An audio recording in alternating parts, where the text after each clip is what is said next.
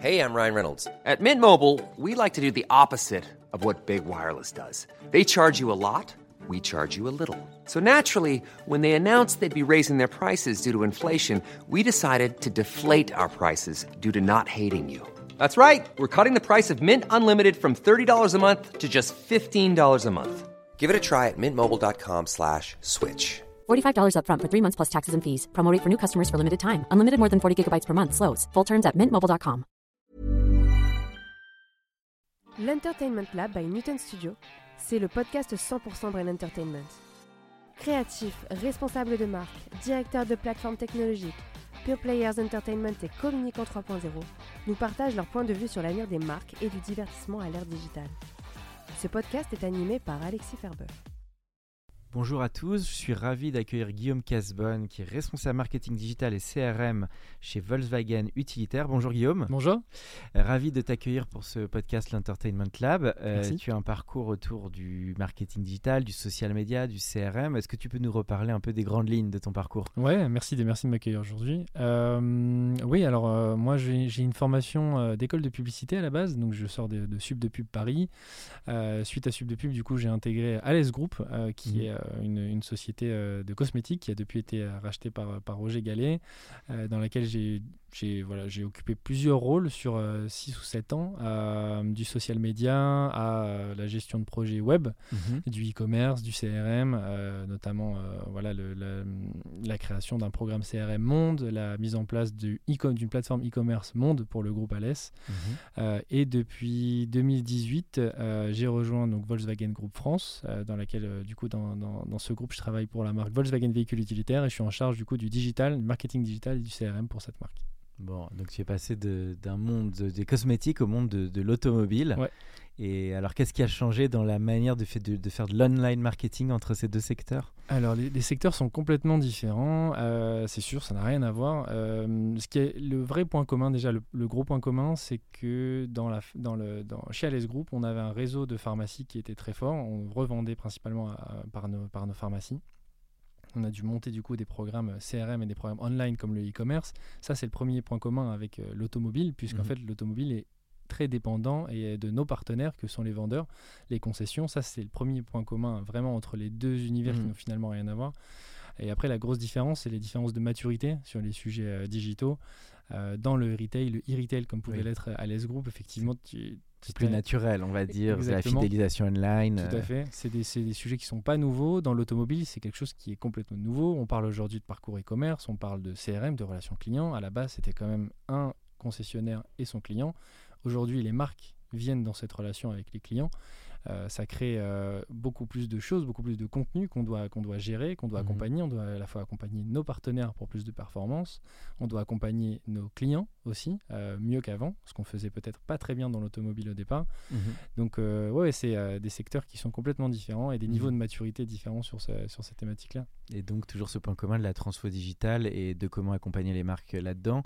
Euh, justement, bah, quels ça a été quoi tes grands apprentissages chez euh, Alès et puis ensuite chez Volkswagen euh, pour aussi que les auditeurs se, se projettent et se disent les clés peut-être pour vraiment booster la fidélisation des clients, l'online marketing.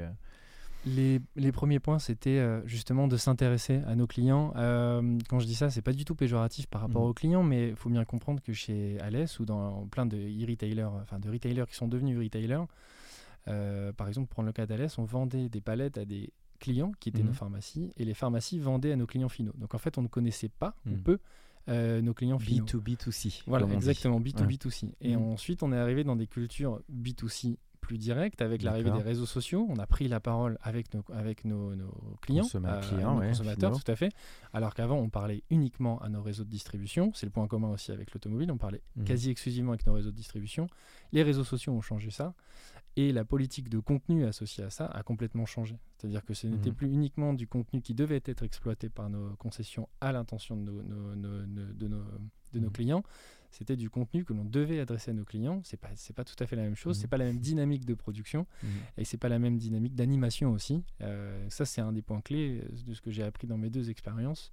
Ces deux expériences-là, c'est le contenu, gérer le contenu, euh, comment on parle à nos clients, comment on s'intéresse à nos clients et comment aussi on cible nos messages.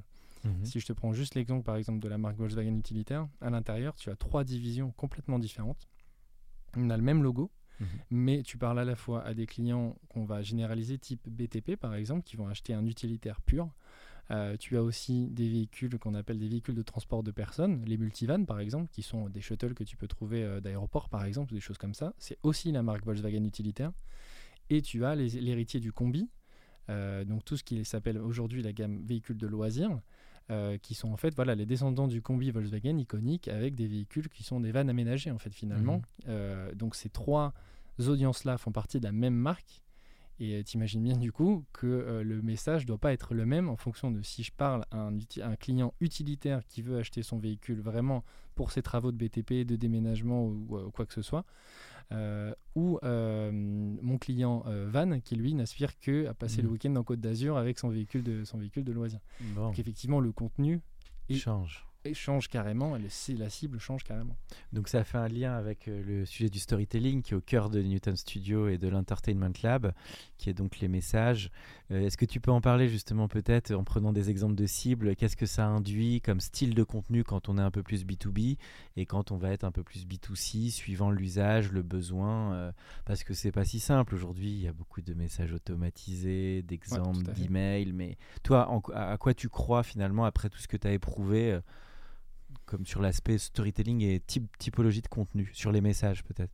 Sur les messages et sur les, et sur les canaux, euh, la production locale, la production de contenu local est primordiale. Euh, pour avoir occupé des postes soit en centrale comme c'était le cas chez Alice Group, soit en marché comme c'est le cas aujourd'hui chez Volkswagen Group France, euh, le contenu qui est produit par ta maison mère ne va pas forcément parler à ton client. Le même, Mhm. Pareil pour le canal, tu parles pas de la même manière sur Facebook que sur Instagram. Donc on a entrepris nous des choses déjà assez finalement assez basiques qui vont être Mhm. de dire quel réseau social, pour quel contenu et pour quelle cible.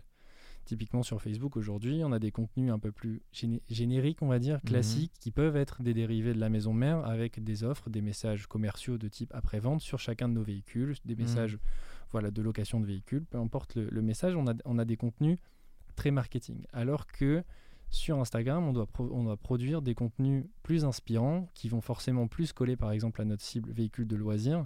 Et pour ça, si j'utilise des contenus de ma marketing database, en fait, ma base de données marketing qui a été mise à dispo par la maison mère, je ne vais pas parler à mes clients. On le voit dans nos stats. Si je prends une photo sur fond blanc de mon véhicule de loisirs euh, et que je le poste juste en disant découvrez le nouveau euh, California 6.1 par exemple, ou découvrez le nouvel ID Bus qui vient de, se- qui vient de sortir, euh, je vais pas avoir la même résonance que si ce véhicule est posé à Lacano ou est posé euh, en côte- sur la côte basque. euh, Mhm. avec un, quelque chose qui est très euh, reconnaissable, du tangible coup, et tangible, voilà, pour le- les gens vont s'identifier. Donc peut-être ne pas sous-estimer le local et la, la, la- la proximité avec, le, avec les clients et donc chaque canal de diffusion qui a son utilité suivant le, le- tes lancements et ton animation. Ouais. Euh, non, très, très, très intéressant. Le côté, euh, je sais que tu as aussi pas mal bossé en social media, tu étais à l'international au social media et tu as monté des content hubs Oui. euh, notamment. Est-ce que tu peux parler de cette expérience qui est assez intéressante parce que tu pilotais plusieurs pays et c'est intéressant pour peut-être les entreprises, les marques qui aujourd'hui euh, doivent avancer sur plusieurs territoires et peut-être synchroniser des contenus entre euh, voilà, différentes antennes locales. euh. Ouais. Si tu peux nous reparler de cette petite anecdote. cette expérience, c'était chez Alice Group, Mm. où justement on a dû changer la mentalité de l'entreprise qui était du B2B2C, comme tu disais tout à l'heure, en B2C. Et euh, je viens de parler de l'importance du local euh, dans, dans les communications. Le local, euh, je sais que ça peut faire peur à certains directeurs marketing de dire je délègue la production et l'image de ma marque à un marché. Et la marque, du coup, peut perdre en, en homogénéité, en Mm, uniformité. En cohérence. en- Tout à fait. Ça peut perdre en cohérence. L'intérêt d'avoir un content hub, nous, euh, du coup, en l'occurrence, pour le groupe Alès, c'est qu'on avait la possibilité de mettre à dispo du contenu euh, du central pour les pays avec adaptation locale. Je pense à des traductions, je pense voilà, à plein de, plein de choses qui Mhm. doivent être adaptées pour le local. Euh, mais on avait aussi la main sur les contenus, en tout cas sans avoir forcément la main. La validation, euh, la dernière validation, elle était chez nous, puisque chaque pays Mhm. devait uploader son contenu dans les Content Hub pour validation par le central. Ça leur permettait de, le- de les laisser, parfois même du coup de se permettre de les accompagner sur des financements de, de, de production de contenu en local, tout en gardant la main au final pour être sûr Mhm. que ça ne sortait pas des guidelines et de la charte euh, de, de- de la marque. Donc c'est un planning éditorial un peu pensé en cohérence entre la maison mère et une adaptation quand même pour le local. Et euh, quand cette ligne édito est validée, bah, les contenus sont downloadés par les filiales et, après euh, on a un- voilà c'est validé. Et je crois que tu as un outil qui t'avait aidé là-dessus. Ouais, on avait travaillé avec Outsuite euh, à l'époque, qui en plus d'être une solution SaaS, nous avait permis aussi l'évangélisation en fait justement du social media et l'intérêt pour les marchés de, de- de travailler sur le social media. Donc on a beaucoup bossé sur l'accompagnement avec avec Outsuite et justement sur la mise en place de ce content hub. Et de l'idée c'était de prouver au marché qu'on leur laissait la main et qu'on Mhm. les encadrait. Parce que laisser la main sans, sans, sans cadrer non plus une production de contenu, ça peut vite être un peu n'importe quoi. Euh, là, ça, ça nous permettait d'avoir euh, à la fois euh, l'engagement, euh, que tout le monde suive notre projet, puisqu'on leur laissait la main, mais on leur donnait des guides. Et au de suite, nous a pas mal aidé à animer cette communauté de social media managers dans, dans différents pays D'accord. Pour justement atteindre Tout, ça, c'était uniquement au service du social media ou ça t'a servi pour d'autres outils de communication à ce moment-là? En fait, l'idée est partie du social media euh, et avec tout de suite, on l'a fait sur le social media, mais en fait, au final, euh, c'est monté l'idée d'un DAM généralisé euh, pour tous les outils digitaux. Euh, parce que justement, Qu'est-ce que tu appelles. DAM C'est Digital Asset Management. Digi- ah oui, une plateforme de, de- qui, va, qui va gérer mieux le- le- Ouais. les contenus et les datas. Ça, ça a été fait pour deux raisons. euh, parce que déjà, on s'est rendu compte que sur le social media, ça avait bien marché, euh, ce Content Hub. euh, et aussi parce qu'on avait des limites de contenu, des limites de format. Typiquement, pour un pays, une adaptation, une traduction sur d'un- d'un contenu qui était posté dans le Content Hub de, de Hootsuite euh, et avec une traduction d'un post, ça marche. Par contre, si je veux retoucher les visuels pour X raisons, un format, P- un format Photoshop, un format PSD n'était pas uploadable dans, dans, dans, dans, dans l'outil Hootsuite. Donc oui, ensuite on l'a utilisé via un, un- un outil de gestion de Mhm. une espèce de marketing, une base de données marketing monde justement mise à disposition des. euh, Mhm. Donc ça, ça va intéresser, je pense, les auditeurs qui sont dans le retail, qui sont dans des points de vente internationaux. Et ça participe aussi d'une collaboration peut-être plus horizontale, un modèle moins descendant, mais fait. plus collaboratif Ouais. avec les antennes locales. Donc un modèle qui est assez moderne. Euh, peut-être sur le CRM, parce que je sais que tu es très pointu sur le sujet. euh, c'est un sujet qu'on a moins adressé sur l'Entertainment Lab pour l'instant. Mais quels sont aussi tes, tes- tes enseignements sur ce qui a marché, sur les clés aussi pour construire un bon CRM Parce que les marques sont plus ou moins matures sur le sujet. On sait que c'est un sujet très important. Ouais. Euh, si tu peux en parler en quelques mots. Ouais, c'est un sujet très important qui prend euh, encore plus de place puisque euh, on a des, des régulations, euh, par exemple sur les cookies qui tombent dans tous les sens, sur la donnée Les RGPD, etc. la fin annoncée des cookies, hein, à terme, je- les cookies voilà, sont, sont voués à, à- à disparaître. La donnée client, la donnée first party, doit être au cœur des stratégies des marques puisque Mhm. c'est de la donnée qu'on- que l'on possède, que l'on a déjà. Il faut que l'on active intelligemment. Euh, sur le CRM, on a hum, beaucoup travaillé les contenus. Je parle beaucoup de contenu parce que pour, pour, pour moi, pour nous, chez Volkswagen, c'est clé.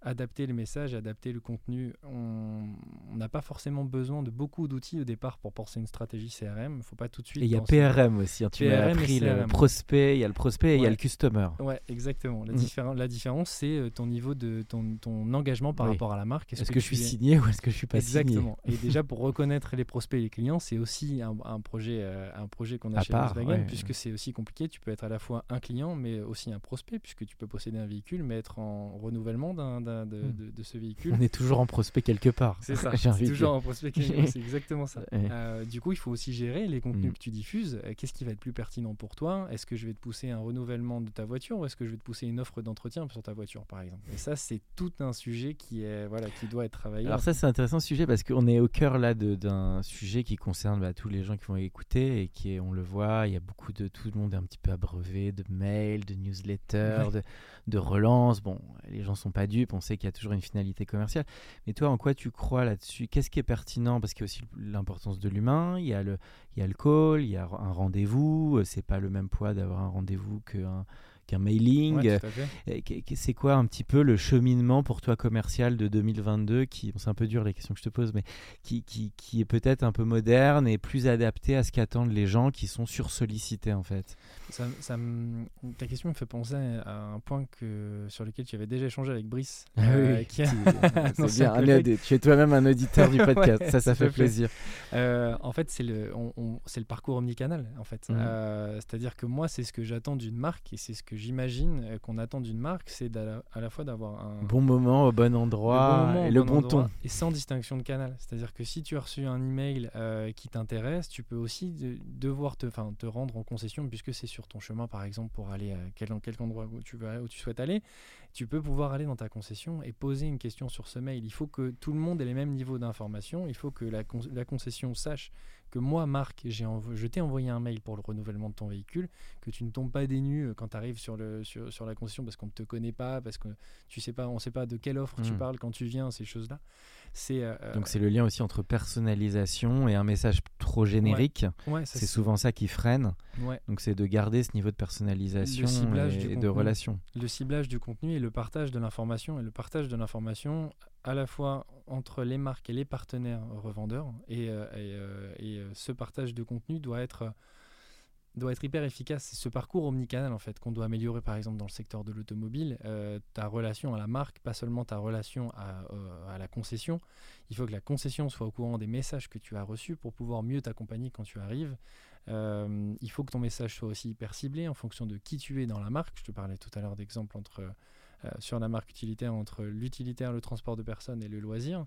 Si tu es un client loisir et que tu arrives dans la concession mmh. avec uniquement des véhicules utilitaires et personne qui est capable de te répondre sur comment j'ouvre le toit de mon California, c'est pas terrible. La relation à la marque, elle est un peu compliquée. Donc il faut qu'il y ait, euh, euh, vraiment ce, ce, parcours un alignement, un alignement de voilà des, des, communications entre les réseaux de distribution. Ça marche aussi entre le central et les filiales. Hein. Il faut que tout le monde soit au même niveau d'information et que tout le monde parle euh, de, de la même chose au même moment à son client la data aussi t'a beaucoup aidé là-dessus. Tu disposais de beaucoup, beaucoup de, de matière côté data dans les deux entreprises où tu as été, là ouais, LS ou Volkswagen Ouais, alors soit on en avait et on l'exploitait pas. Euh, ensuite, il y a eu pas mal de, de, sujets justement avec euh, l'entrée en vigueur du RGPD. Euh, il y a eu beaucoup c'est difficile de travailler la donnée, la donnée client, euh, mais c'est une donnée euh, hyper riche de l'entreprise. C'est une vraie valeur pour l'entreprise, la donnée, la donnée client. Euh, ce que tu sais de tes clients, tu pourras forcément mieux les accompagner dans leur renouvellement de ton véhicule, par exemple, en fonction de, en fonction de ce qu'ils ont aujourd'hui et de la donnée que tu as. ouais, il faut aussi aller la chercher, cette donnée. c'est pour ça que c'est pas uniquement online. Le, le, online est aujourd'hui un canal comme un autre, mais c'est pas un canal unique. Ça doit être un des canaux, mais pas le seul canal. Euh, il faut aller la collecter cette donnée. Parfois, la collecter, c'est aller la connecter en point de vente. Donc, il mhm. faut aussi justement, quand on parlait d'alignement euh, entre les entre les alignement des planètes entre entre les concessions et le et le, la maison mère, par exemple, ou les les, mhm. les filiales que je suis aujourd'hui chez Volkswagen Utilitaire. Euh, il faut que cette donnée, tu puisses la collecter et l'activer. Euh, il y a un jeu voilà, à, mettre en place entre, les, entre les mhm. concessions et nous. Quoi. En tout cas, ce qu'on retient de ce que tu dis, c'est que c'est quand même euh, un vrai art de tout orchestrer sur cette jointure CRM, sales et digital, parce qu'on parle de qualité de contenu, on parle de ciblage, on parle de segmenter des, des typologies de prospects ou de clients. Euh, de faire ça au bon moment sans saouler les gens. Enfin, on se rend compte à quel point finalement c'est difficile quand on entend tout ce que tu dis. C'est une, une, vraie stratégie euh, et ça nécessite des, euh, des, des, expertises des complémentaires, du temps, des comités sur justement la, la, production de ces contenus, des comités sur le message que tu dois envoyer. typiquement, tu vois, si je te prends l'exemple du, du Volkswagen Group France, euh, il faut faire attention aussi à la pression marketing. Est-ce que tu envoies à tes clients? Quel message est prioritaire par rapport à un autre? Si moi je suis Volkswagen véhicule utilitaire aujourd'hui, que je t'envoie un message sur un renouvellement de, ton mmh. véhicule, euh, qu'en même temps Volkswagen Bank, qui est une filiale de Volkswagen, t'envoie sur un autre message sur euh, au fait va ça parasite la relation. Effectivement, il faut il faut que il faut que tout soit aligné. C'est vraiment un art. Ça nécessite d'avoir un, comité éditorial, rédactionnel en fait, de savoir quel message à quel moment. Euh, d'avoir ce planning édito, ce planning mm. de, contenu et de, et de quand est-ce que je révèle du contenu, quand est-ce que je donne du contenu.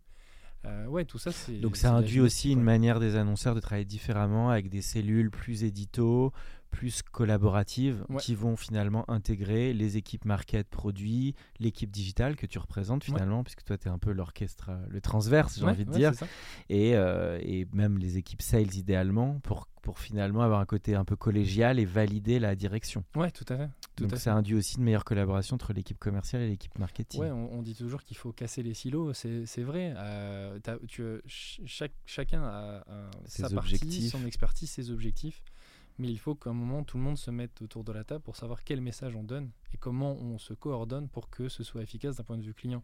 Il ne faut pas faire subir à notre, cli- à, nos- à notre client ou à nos clients les silos de nos entreprises. Tu penses que les boîtes, elles sont mûres sur tous ces sujets genre, où c'est encore nouveau tout ça, dans, dans la maturité? Parce que quand j'entends ce que tu dis, je me dis waouh, c'est un gros morceau quand même. Il n'y a peut-être pas beaucoup de boîtes qui sont aux 5 étoiles sur tous ces sujets. Enfin, Non, ou peut-être les marques de luxe ou les marques de retail, des marques qui ont une vraie maturité commerciale. Ou... Oui, ouais, je, ça. je pense que le sujet n'est pas forcément nouveau, l'application est hyper complexe. Donc euh, les niveaux de maturité euh, diffèrent en fonction des entreprises. Je pense que les retailers qui sont devenus des retailers ou les pure players ont ces dynamiques-là Oui. depuis le début.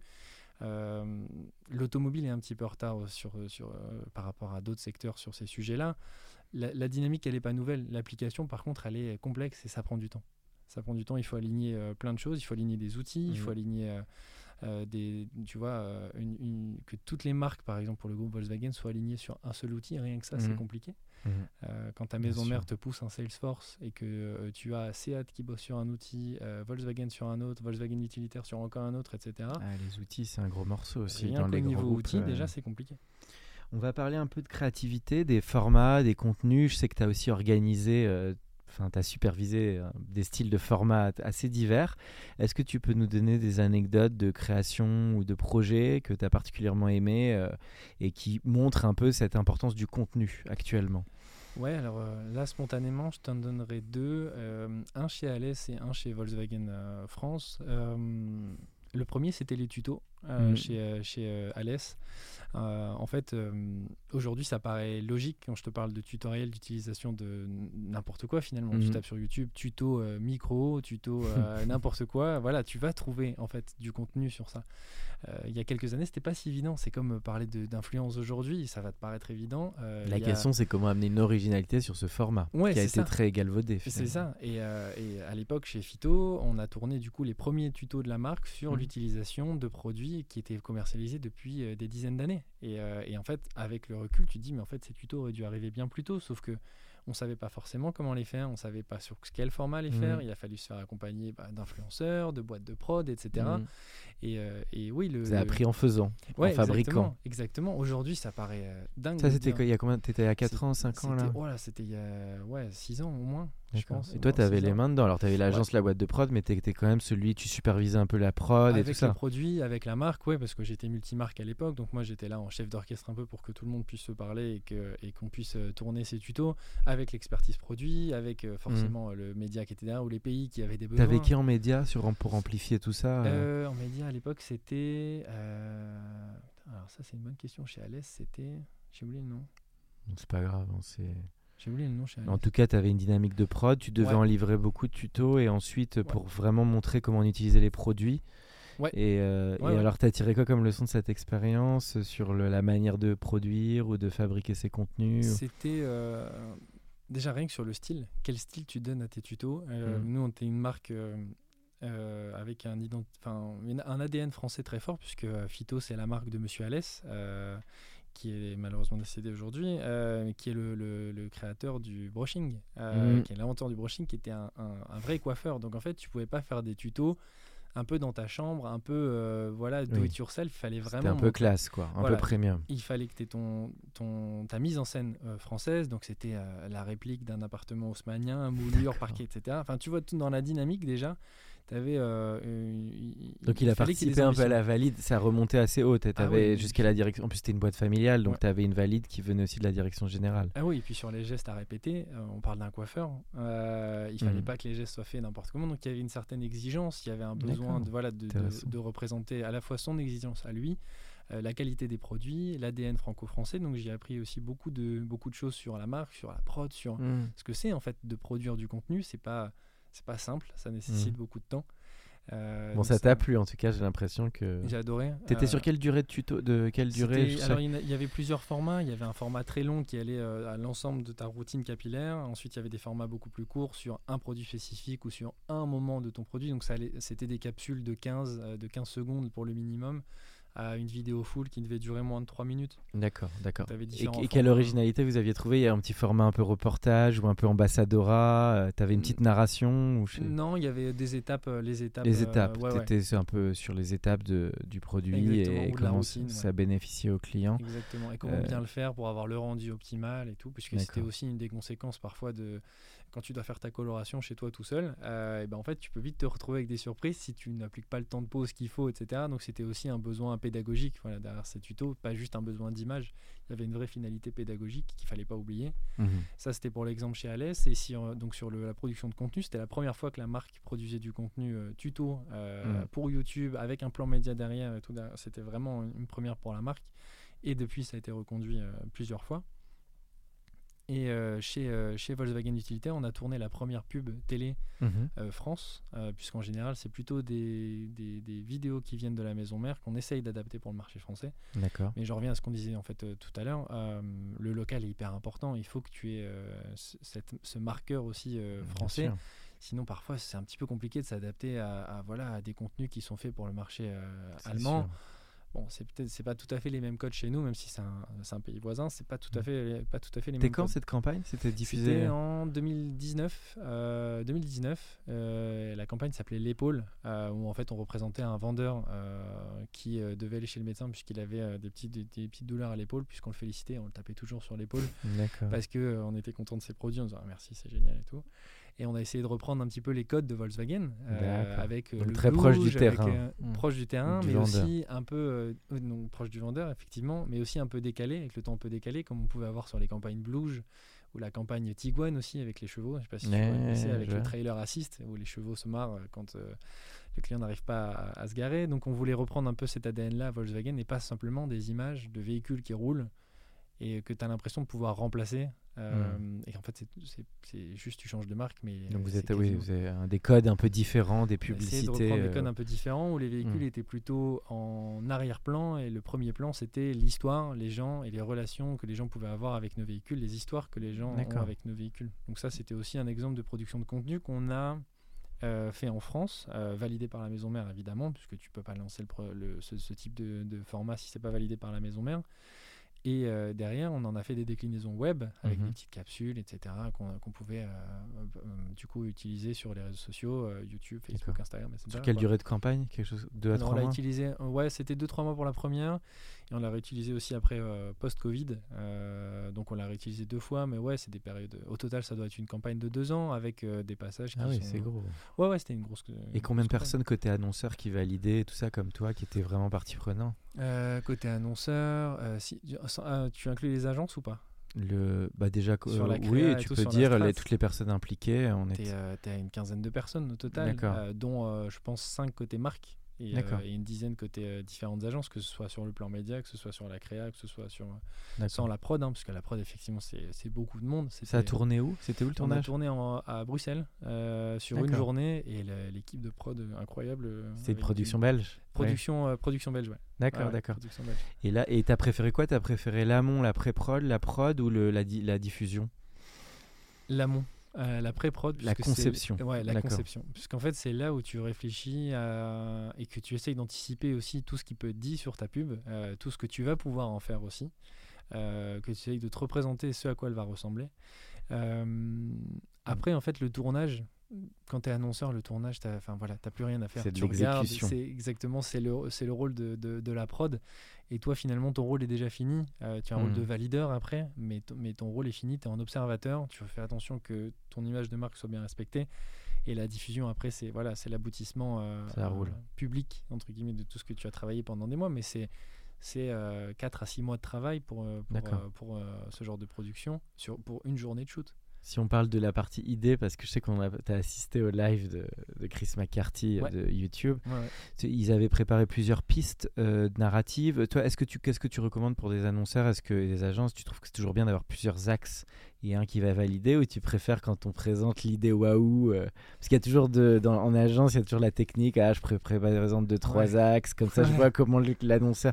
T'en penses quoi de cette phase un peu amont pour déterminer le, le, le bon angle, le bon concept en fait? Oh, là, c'est c'est un point de vue annonceur que je vais donner, mais c'est vrai que parfois, les agences, tu te dis, ouais, mais là, ils sont pas rationnels, ils vont aller te chercher un acteur incroyable, les mecs que tu peux pas te payer et tout. Tu te dis, Brad Ouais, Pitt, ça ouais, penser à la banque. ouais, mais par exemple, tu vois, je pense qu'au départ, quand tu, quand tu annonces l'idée, les mecs, ils y croient pas. hein. Mais, Mm. euh, mais c'est vrai que tu as ce, tu as ce, ce- ce côté, euh, ah ouais, l'agence, elle est pas rationnelle. Mais à la fois, si ton agence, elle arrive avec quelque chose de très rationnel, ton véhicule qui roule, sur, euh, qui roule en ville avec juste des mentions légales, tu vas dire, ouais, mais ton agence, elle est pas créative. Oui, tu veux dire qu'il faut faire rêver aussi et donner envie, Il faut y forcément. Et c'est le rôle de l'annonceur de valider les bonnes idées des agences. C'est-à-dire que l'agence, elle est là pour euh, te pousser du contenu auquel toi, tu n'as pas forcément pensé, euh, qui sont Mm. pas forcément dans les codes que tu as déjà. Sortir de la zone de confort un petit Il faut, peu. la- il faut laisser l'espace créatif de l'agence. euh, et euh, et c'est ce que moi, j'ai aimé côté annonceur, c'était de pouvoir se dire, allez-y les gars, euh, proposez-nous des idées. Et nous, on avait même, euh, à l'époque, quand on avait du budget et qu'il n'y avait pas des, pro- des, pro- des, des- des- des soucis de production et des contraintes budgétaires comme on peut avoir aujourd'hui dans l'automobile, vu le contexte, euh, on, avait même dégagé un budget sur les Big ID, où chaque année, on avait une pocket qui nous pas mal ça. qui devait nous permettre d'aller un jour aller chercher un lion d'or à Cannes. Mm. C'était ça le deal avec l'agence. En disant, on va faire plein de campagnes rationnelles. En plus, Volkswagen Tinter est une marque tactique. Qu'on appelle tactique, c'est que euh, globalement, tu communiques sur des produits, sur une offre, et on n'a pas le budget pour aller arroser en télé euh, toute l'année. On n'y va que ponctuellement. Donc faut pour nourrir taper une- fort quoi. Donc quand il va, il faut y aller. Et il faut Mm. vraiment y aller fort. Du coup, on avait dédié une pocket. Et ça, c'est un truc que nous, on a adoré, comme ça peut être C'est un cas- peu de la R&D scénar quoi. Tout à fait. Alors ça, bien. c'est, je suis de ton côté parce que ça veut dire qu'effectivement, vous valorisez beaucoup l'amont. Ouais. Ce qui est souvent un peu le risque quand on lance une prod, c'est qu'on doit tout très vite valider un axe. Mais Ouais. on- comme tu as dit tout à l'heure, tout se joue en amont du tournage et, des idées et du storytelling. Donc là, vous aviez pu travailler cette R&D et ce, Ouais. cette narration en fait. Ouais, c'était une vraie dynamique. En fait, tu te rends vous avez même que- brainstormé ensemble avec l'agence et Ouais, tout bien ça sûr. Ouais, ouais, c'était un vrai jeu de, de- de ping-pong et même de travail en commun où nous, notre agence était en bourse et Grabart, son partenaire, en l'occurrence, sur, euh, sur ce projet. On a notre directeur créatif euh, et on s'est posé avec eux et on a parcouru les idées ensemble. On avait des points euh, clés qu'on devait passer dans des messages clés qu'on devait passer dans, le, dans, dans- dans la publicité. Des points de passage obligatoires aussi de la maison mère. Le logo dure temps, euh, ne doit pas être comme ci, le véhicule doit pas être comme cela, etc. Et à part, mis à part ces contraintes-là qui Mm. sont des contraintes voilà, métier, on a dit à l'agence, go, réfléchissez, on réfléchit ensemble. C'est pas à vous réfléchissez, justement, je reformule, c'est pas à vous réfléchissez, c'est réfléchissons ensemble à ce qu'on peut faire. Et à partir Tu avais du dit moment- l'enveloppe un peu à dispo quand même. Ouais, bien sûr, Ouais. parce que ça, c'est aussi le deuxième point. Parce que ça cadre la création quand tout même. à fait, sinon ils peuvent partir euh, voilà, n'importe comment. On a forcément Mm. enfin, euh, fonctionné en budget fermé, mais euh, tu vois, sur le concept des Big ID et de donner une pocket budgétaire à l'agence euh, pour aller travailler justement des concepts qui, créatifs qui vont nous faire sortir de la, de, de- de la masse, en fait, puisqu'on n'a pas le budget média pour le faire, il faut que les idées le fassent. Mm. Et euh, le truc, c'est que ton agence, elle bosse pas gratuitement. Il faut, il faut dédier de l'argent et du temps. C'est comme Bien pour sûr. le, c'est le contenu en général, c'est souvent là où il y a eu des grandes discussions dans la com où entre guillemets les recos étaient pas rémunérés et de plus en plus on- beaucoup d'agences disent bah attendez c'est l'amont c'est nos Bien propositions euh, Ouais, bien sûr. Mais il faut euh, que les côtés annonceurs, on laisse la place aussi aux agences d'être suffisamment créatives. À l'inverse, nous, on est là aussi pour euh, côté annonceur pour cadrer les choses et passer Mm. les messages qu'on doit passer, pas non plus partir dans tous les sens, évidemment. C'est pas le- c'est pas l'idée, mais il faut aussi donner du temps à tes créatifs de- d'être créatifs justement, de pas juste faire un copier-coller d'une campagne que tout le monde a déjà vue. Donc justement, ça fait une bonne transition avec la partie diffusion. Donc tu as aussi vu tout cet écosystème entre la performance télé, euh, les plans médias plus globaux, euh, le digital. Qu'est- Qu'est-ce que tu aussi as... Quelle est un petit peu ton, ta leçon sur ces sujets? D'avoir fait autant des campagnes TV que des campagnes social media ou du digital marketing je crois que tu as eu une force média chez Volkswagen, forcément, qui était un peu Ouais, moins forte chez Alès. Mais Ouais. qu'est-ce que tu en as tiré comme conclusion de tout ça, finalement Sur le mix média, je dirais? Eh ben, le mix média a tellement évolué. Euh, la part du digital, ça c'est vraiment enfoncer une porte ouverte que de le, une porte ouverte que de le dire, mais c'est le- les budgets médias ont explosé. Euh, je pense que les directeurs marketing ont aussi maintenant euh, conscience de ce qu'est le digital. Euh, avant, on avait l'impression que c'était pas cher, on pouvait faire un peu ce qu'on voulait. C'est pas vrai. Le média digital, ça coûte de l'argent, euh, mais tu as aussi des stats et, euh, et un retour sur investissement qui est plus facilement mesurable que sur d'autres canaux. Le, le mix média a complètement changé, mais aujourd'hui, tu vois quasiment plus une pub télé qui ne te redirige pas vers son site internet derrière. Donc ton mix média, euh, oui, la part du digital aujourd'hui, elle, elle explose. La télé reste un média traditionnel et qui est important pour Mhm. pour l'automobile, mais qui est aussi cher. Euh, le digital et cher selon, les, selon tes canaux, mais tu vois qu'en fait, ta campagne doit être parfaitement imbriquée pour que ça Orchestrée. fonctionne. Parfaitement orchestrée, c'est ça. Mhm. Il faut que tout, euh, il faut que tout soit cohérent euh, dans ta campagne et que ton client qui t'a vu dans ta pub télé te voit quand il est sur Facebook, euh, te voit quand il va parcourir Mhm. un site qui est voilà d'intérêt par exemple pour un renouvellement d'un véhicule ou des choses comme ça. Donc Stratégie de rebond, quoi. ouais, Un peu comme tu disais tout à l'heure, où en newsletter, il faut avoir son cercle. C'est pareil pour la com, finalement. Ouais, tout à fait. Vous arriviez à monitorer l'impact sur les ventes? Parce que c'est souvent une difficulté aussi de se dire le ROI et l'invest entre la market derrière et le. Ouais, l'achat, c'est- euh. marrant parce qu'on a eu le cas chez, chez, chez Volkswagen en fait, euh, où parfois on te dit, bah oui, mais regarde telle marque, euh, elle ne fait pas de com et pourtant elle vend. Comme C'était quoi euh, l'exemple L'exemple c'était Iveco par exemple dans l'utilitaire. On dit mais en fait Iveco tu les vois jamais, pourtant ils font des sacrés stats. Et, euh, et nous un jour on a dû couper une campagne. Et là tu peux être sûr que le commerce il vient toquer à ta porte et il te dit mais écoute euh, moi par contre je suis en galère sur mes prises d'ordre. Qu'est-ce qui se passe? Hmm. Pourquoi j'ai pas une campagne qui peut m'aider là sur mon déstockage ou sur euh, mon- ma maintenance ou sur des choses comme ça? Hmm. Et en fait tu te rends compte de l'intérêt de nos campagnes quand il y en a plus. Ça Hmm. marche. Les Alors, gens, ils veulent des trucs nouveaux à se mettre sous la dent, quoi. Ouais, tout à fait. Et, mais par contre, tu, tu, c'est vrai que c'est difficile de te dire, après ma campagne télé, j'ai fait, tu, tu le vois sur les visites sur le site déjà, ça c'est un point de mesure important, c'est qu'à chaque fois qu'on a une campagne radio ou télé, il y a un pic de trafic sur le site. Derrière, je vois un nombre, une augmentation de mes leads générés euh, et qui du coup tombent au réseau ensuite pour être traités. Donc il y a un vrai impact, c'est sûr. Et on l'a vraiment mesuré le jour où on a dû arrêter les campagnes pour des raisons budgétaires, où là tout le monde est venu toquer à la porte en disant, j'ai besoin de tes campagnes. D'accord, d'accord. Donc TV qui fait peut-être le coup euh, très fort, et puis ensuite le digital qui permet de lisser peut-être la relation plus sur la longueur. euh. Ouais, la télé, on l'utilise pour la notoriété de marque, euh, pour la reconnaissance, la, voilà, la notoriété spontanée autour de la marque. En plus, nous, on s'appelle Volkswagen Véhicule Utilitaire. On est une marque différente de Volkswagen. Pourtant, quand on achète un Mhm. Crafter ou un California chez nous, tout le monde pense acheter un Volkswagen. Donc, euh, oui, il faut qu'on émerge spontanément dans la tête, dans la tête de nos clients. Et, euh, et en même temps, le digital est, est- est pour nous un levier un peu plus tactique Mhm. euh, sur lequel on va avoir des stratégies euh, liées aussi à nos programmes CRM. hein. C'est-à-dire qu'on va aussi recibler des clients ou faire des lookalikes de nos clients Mhm. pour aller leur exposer nos campagnes et aller du coup faire de la conquête. Mais effectivement, l'un ne va pas sans l'autre. C'est juste des objectifs différents par canon. Parfait. Alors on arrive dans la dernière ligne droite du, du podcast. Euh, peut-être côté goût, entertainment, est-ce qu'il y a un film, série, livre, album euh, qui t'ont marqué en musique? Là, je sors du marketing, mais plus je vais dans les, les goûts Euh, créatifs, on va dire. C'est marrant, là je viens de m'acheter deux, les deux derniers livres de Philippe Valette. D'accord. qui sont assez cool. C'est des BD qui s'appellent Jandou et le mystère de la disquette molle. D'accord. C'est un film qui a été primé à un BD, une BD qui a été euh, primée à un festival d'Angoulême. euh, et aussi, il y a d'autres d'autres bouquins qui s'appellent Georges Clounet et Georges Clounet 2. D'accord. Euh, ils sont très marrants, qui sont des BD très, très marrantes que je suis. que t'es un fan de. BD, fan de BD. Ouais, si je dois, je, ouais, ouais, je, je rate pas un album d'Astérix ou euh, justement les, les, les BD de, de Philippe Valette. Euh, et en film, c'était euh, le, le- un, un des films là qui est sorti sur, sur euh, Netflix qui m'a beaucoup plu, qui était Don't Look Up d'Eni Cosmic, Oui, euh, dont Avec on a beaucoup DiCaprio. parlé. Euh, les- sur l'environnement. Ouais, exact. Et que j'ai, j'ai beaucoup aimé et avec un DiCaprio que j'ai trouvé euh, vraiment, Oui. vraiment bon. Un peu empâté, quoi. ouais, ouais, ouais, mais, mais, euh, qui, mais, ouais, qui a un charme différent. Ah, mais qui est acteur, ouais, super acteur et, et film où tu t'attends un happy end et sans spoiler c'est pas forcément le voilà ce qui, ce qui, ce qui va ce qui se passe D'accord. Et j'ai bien aimé justement ce contre-pied de dire tout, se tout ne se termine pas forcément bien si on prend pas les choses en main Bien sûr. j'ai beaucoup aimé ce film aussi et puis là effectivement il y en a d'autres que j'attends mais ouais, ouais dès que je peux Toute dernière question sur le conseil que tu donnerais à un ou une jeune qui veut vraiment bah, lancer sa carrière en product, marketing, euh, chez un groupe. euh, voilà, avec toi, tu as eu tout le cheminement. euh, Qu'est-ce que tu donnerais comme conseil? Faut bosser, ça c'est euh, c'est une évidence. Euh, faut bosser. euh, le marketing, la com et tout, c'est pas euh, c'est pas forcément que de l'inné. hein. Il faut aller bosser. Moi, j'irais m'orienter sur si si du terrain, quoi. Ouais, ouais, ouais, c'est clairement c'est ça.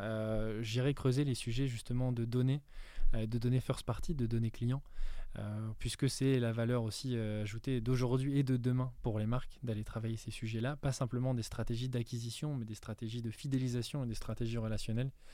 Euh, puisque je pense que c'est c'est la dynamique et tu juste euh, tu te poses deux minutes sur LinkedIn pour regarder les offres d'emploi sur les euh, sur le CRM ou sur le PRM. Mhm. Clairement, il y a, il y a des débouchés aujourd'hui et pour un petit moment, je pense. Merci beaucoup, Guillaume, Merci de ta présence pour l'Entertainment Lab. Merci. Pour ceux qui sont encore avec nous, merci de nous avoir écoutés. Pensez à aller mettre une note au podcast dans la section notes et avis sur Apple Podcast. Cela nous ferait énormément plaisir et nous permettrait de continuer à faire grandir ce podcast consacré au Brain Entertainment. À bientôt pour un nouvel épisode. Planning for your next trip? Elevate your travel style with Quince. Quince has all the jet-setting essentials you'll want for your next getaway, like European linen, premium luggage options, buttery soft Italian leather bags, and so much more. And it's all priced at 50 to 80% less than similar brands. Plus, Quince only works with factories that use safe and ethical manufacturing practices. Pack your bags with high-quality essentials you'll be wearing for vacations to come with Quince. Go to quince.com slash trip for free shipping and 365-day returns.